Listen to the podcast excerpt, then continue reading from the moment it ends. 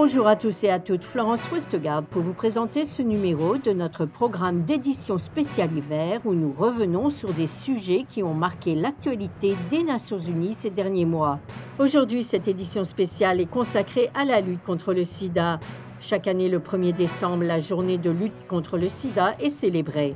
L'occasion de faire le point sur les progrès réalisés, mais aussi sur les inégalités qui persistent. Pour Fodé Simaga, directeur du département sciences, systèmes et services pour tous à l'ONU-SIDA, il reste encore beaucoup à faire pour mettre fin au sida. Il était au micro d'Alpha Diallo.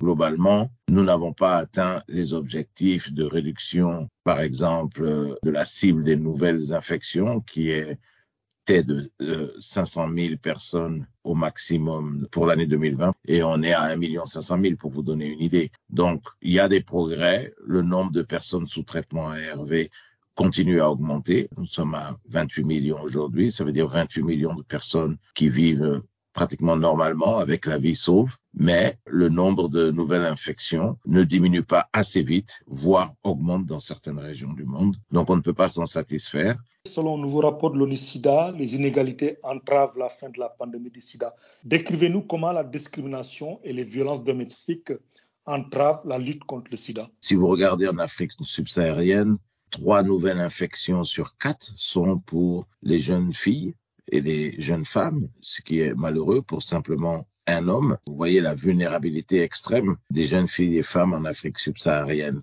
par exemple. C'est pour cela que quand on étudie dans le détail les données dont nous disposons à travers les pays, il s'avère que cette vulnérabilité est liée à l'insuffisance de l'éducation. C'est aussi sur les violences basées sur le genre, donc y compris les violences domestiques, qui font que les femmes sont beaucoup plus vulnérables et beaucoup plus sujettes à l'infection que les hommes du fait de leur vulnérabilité. Une autre est l'inégalité liée aux populations qui sont marginalisées du fait de la stigmatisation, discrimination et la criminalisation. C'est le cas de ce que nous appelons les populations clés, avec euh, les hommes ayant des relations sexuelles avec les hommes, les homosexuels, les prisonniers, les personnes qui injectent de la drogue, les transgenres et les migrants. Pour revenir à certaines de ces inégalités, quand la directrice exécutive de l'UNICIDA note que le monde ne pourra pas vaincre le sida tout en renforçant le patriarcat. Est-ce une façon de montrer aussi les limites de certaines causes de la lutte contre le sida en Afrique subsaharienne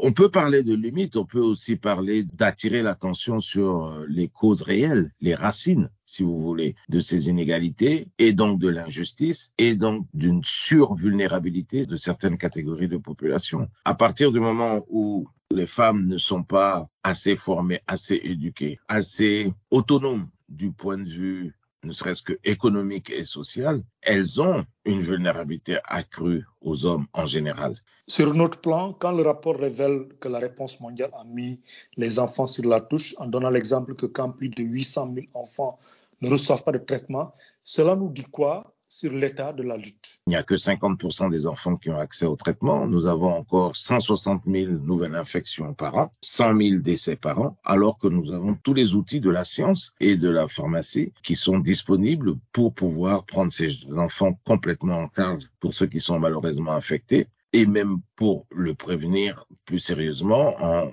refaisant de l'élimination de la transmission de la mère à l'enfant une priorité absolue au niveau global comme au niveau des pays. Et c'est pour cela que là aussi, la directrice exécutive de l'ONU-SIDA ainsi que deux agences sœurs que sont euh, l'OMS et l'UNICEF, nous avons lancé une nouvelle alliance visant à diminuer l'insuffisance d'accès au traitement des enfants. Là aussi, 12 pays qui représentent 70% environ des insuffisances mondiales, tous en Afrique subsaharienne, ont accepté de rejoindre cette alliance pour en faire une priorité absolue de façon qu'avec le Fonds mondial et le PEPFAR, nous puissions collectivement et l'effort individuel de chaque pays, prendre en charge cette question du traitement des enfants, d'une part, et de l'élimination de la mère à l'enfant, d'autre part, qui a tendance à stagner, si ce n'est à réaugmenter dans certains pays.